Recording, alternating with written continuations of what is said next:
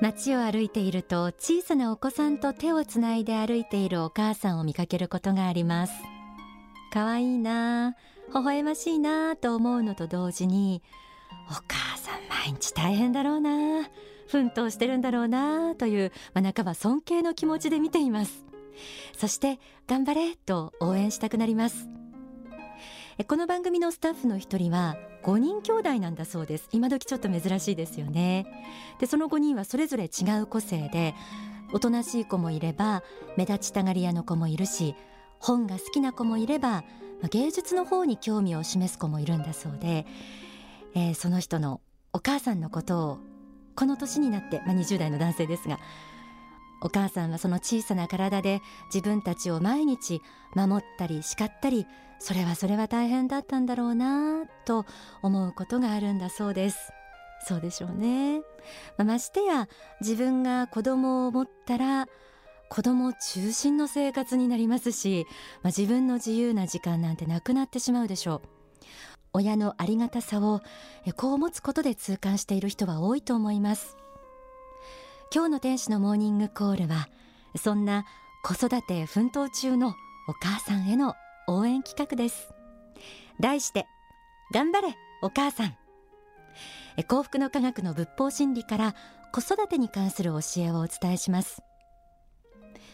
子育てをしていく上でぜひ知っておきたい仏法真理がこちらです。親子の縁。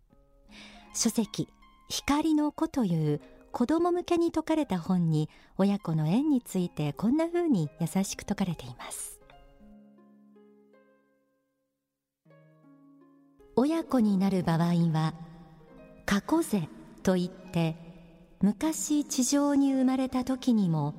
親子の縁があったことが最も多く次は友人兄弟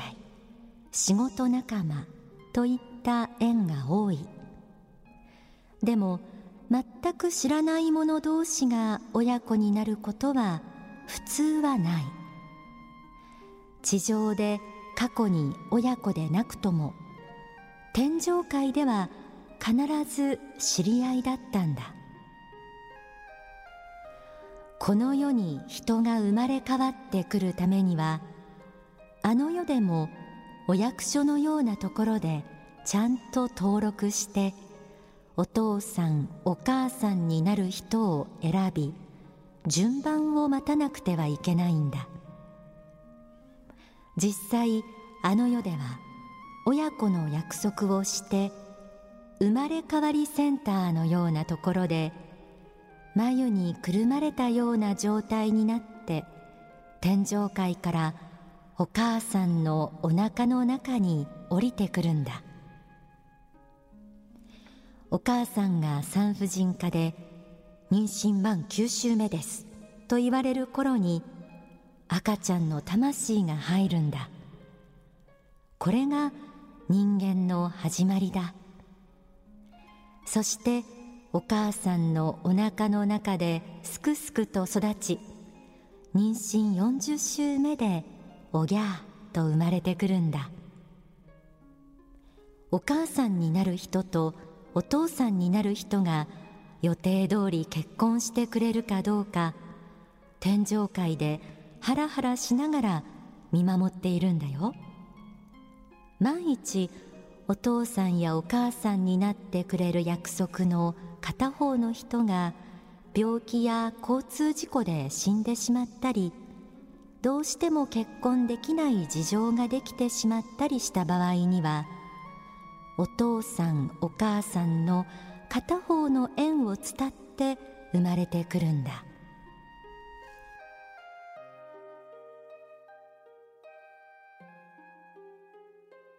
あなたのもとにやってきた子供。その存在は偶然にあなたのもとにやってきたのではなくて過去世からの深い縁があるということです。しかもその子供は数ある縁の中からあなたを親として選んで生まれてきています。それだけ深い深い絆がある存在ということなんです。えー、ただですねお母さんの中には上の子は可愛いと思うのに下の子はどうもとかたった一人の子なのに時々イライラしてつい手が出てしまうなんていう方もいらっしゃると聞きます。今日の放送をこのテーマにしたのは意外とそんな風に悩んでいるお母さんが多いということを知ったからなんです。確かに自分と子供が全く違う性格だったりすると本当に私の子？と思ったり言うことを全く聞かず手を焼きすぎることがあったりすると、まあ、いくら縁があると教えられてもそんな教え受け入れられないよと思うこともあるかもしれません。書籍勇気の法限りなく優しくあれには次のように説かれています。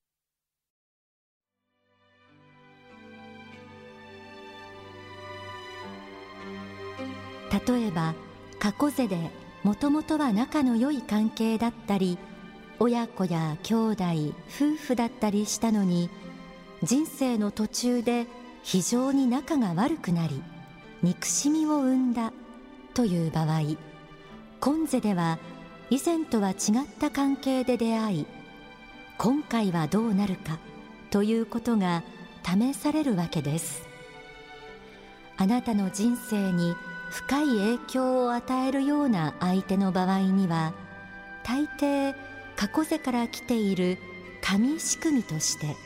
それが人生の問題集の中に入っていることが多いのです。親の立場からすれば出来の良い子供は自分との縁で生まれたが出来の悪い子供は何かの間違いで生まれたのだと思いがちですがそうではありません。親子の縁の中にも魂の教育が織り込まれています。家庭という問題集を解くために親子の縁は設定されているのです。そのため親が子供のことで苦しんだとしてもそれもまた魂の問題集の中の問題であることを忘れてはなりません。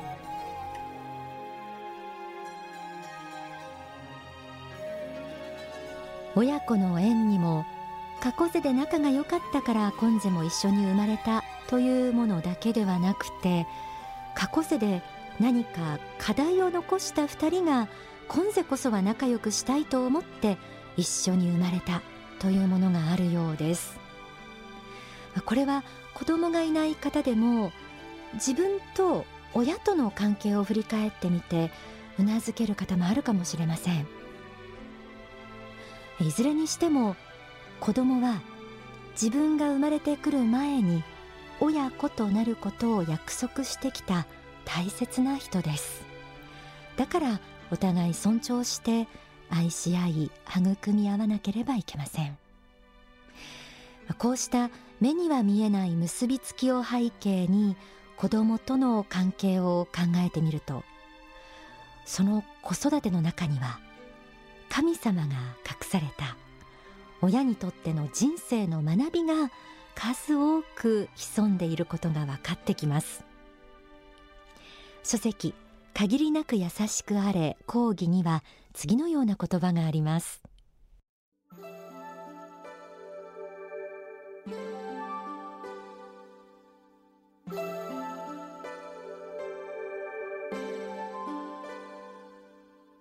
子育てを含めて家庭にも悟りはあります。家庭の中にはさまざまな発見があり非常に深い悟りも得られるのです。子育てについての悟りは自分の子供時代のことを思い出せば十分ではないかと思うかもしれませんが実際に子育てをしてみると自分の歴史を検証し直すようなところがあります。自分が当然だと思っていたことは本当にそうなのか。自分の親の子育ては本当に正しかったのかということを検証する場として子育ては非常に有効なのです。人間は大抵自分が育った環境と同じような環境を再現したがります。家庭の運営の仕方は学校でも教わりませんし職場の同僚や上司からも教わることがめったにないためほとんどの場合親がしたことを見よう見まねで繰り返すのです。そして子育てについての親の知恵や悟りの限界が分かってきます。自分の育てられ方はここに問題があった。自分が過去に蓄積してきた思想の中でこのようなところに偏りがあった。などということが分かってきます。その意味で子育てそのものには自分自身の反省になり新たな知恵の獲得になるところが相当あるのです。子育てを含めて家庭にも悟りはあるとありました。えー、この話を最近子供が生まれたばかりの友人そして私のことを育てた母親もかなりうなずいて聞いてくれました。親の立場になってみて初めて自分の親の気持ちが理解できたり逆に親の限界が見えてきたりすることもあるんだそうです。子供を育てていると同時に親である自分自身の人生を違う角度から検証している。子育てにはこうした自分自身を発見するという側面があるんですよね。ここまで親子の絆の話また家庭の中の悟りの話などしてきました。今聞いてくださっている方の中にも毎日頑張っているお母さん多いと思います。失敗したり悩んだり傷ついたり一生懸命なお母さんはなんだか勇ましくも見えます。そんなお母さんに書籍限りなく優しくあれ講義からこの言葉をご紹介します。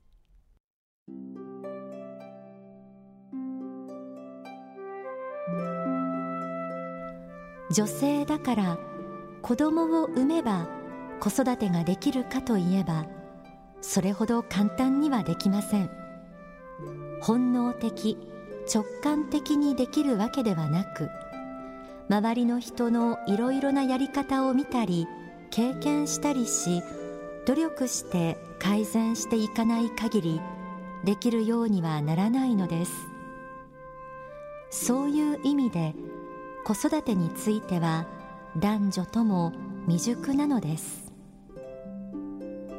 また今は一人っ子が多くなっています。子供自身に成功と失敗の可能性は半々ぐらいありますが一人っ子の場合はその上親が子育てに未熟で失敗しやすいためどちらかというと子育てがうまくいかないケースの方が多いのではないかと思います。やはり子育ても熟練作業であり1人目より2人目2人目より3人目とだんだん熟練度が上がっていきます。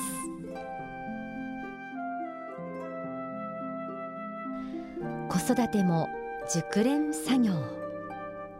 まあ、こう言われるとちょっと気持ちが楽になるという方もあるかもしれませんね。子育てに完璧はありませんしましてや初めから完璧なお母さんなんて一人もいないと思います。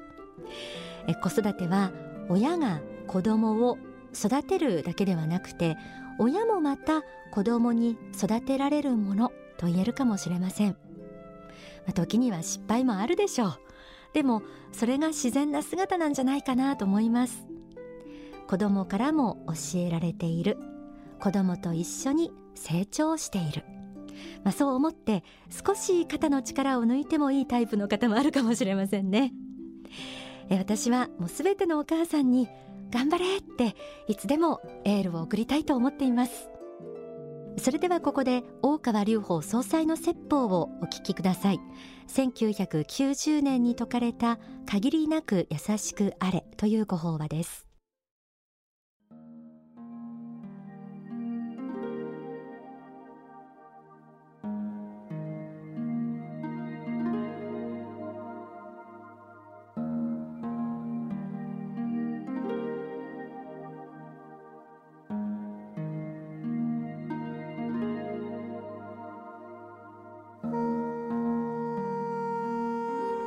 私たちは魂自体の尊厳を持って己の魂をさらに磨いていかねばなりません。過去のステップを生かしてそしてさらに高度なるものを作っていかねばなりません。家庭の中の大調和が出発点であります。ここにユートピアを作ることです。そして子供たちも出てくるでありましょう。子供たちと共に素晴らしい世の中の建設のために生きていくことは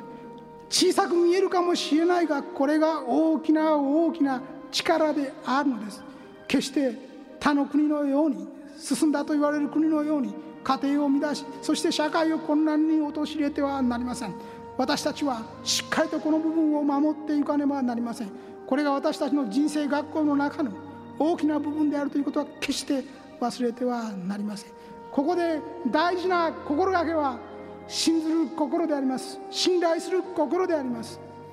あなた方が神を信ずるように妻を信じ夫を信ずるということが大事なのです。神を信ずることができる人間には自分の伴侶を信ずることはたやすいことであります。その中に善なるものを見いだしその中に神の恩寵を見いだすということはそう難しいことではありません。信じ合い。そして調和した家庭を作る中にそこに大きな光が出てまいります。これを光の出城と言います。この光の出城です。これを作るんです。ここから出発して行くのです。足元を固めて行かねばなりません。互いに妻と夫が競い合いお互いの長所をそぐようなことがあっては断じてなりません。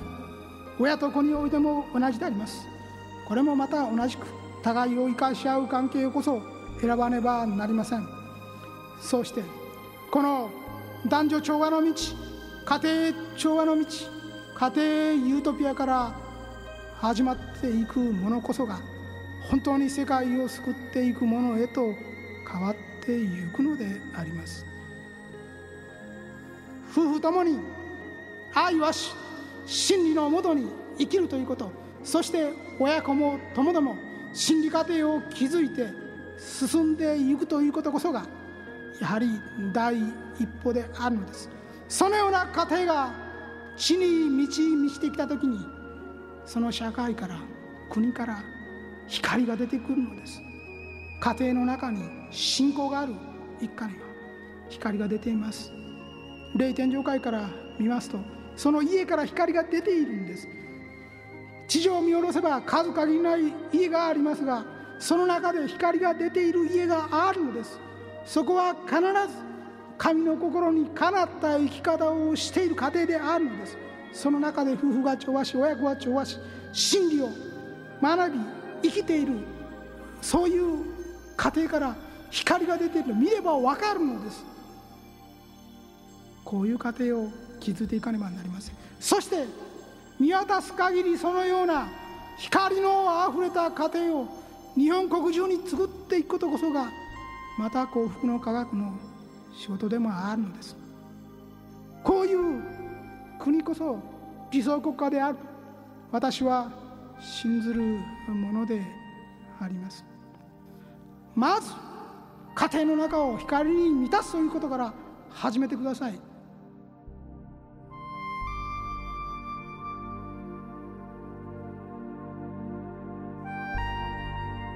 お聞きいただいた説法は書籍限りなく優しくあれに収められています。今日は頑張れお母さんと題してお送りしてきました。えこのテーマにした背景には子育てに悩み自分を責めてしまうお母さんも多いことですとか幼児虐待のニュースなどに心を痛めたことがありました。今説法をお聞きいただきましたが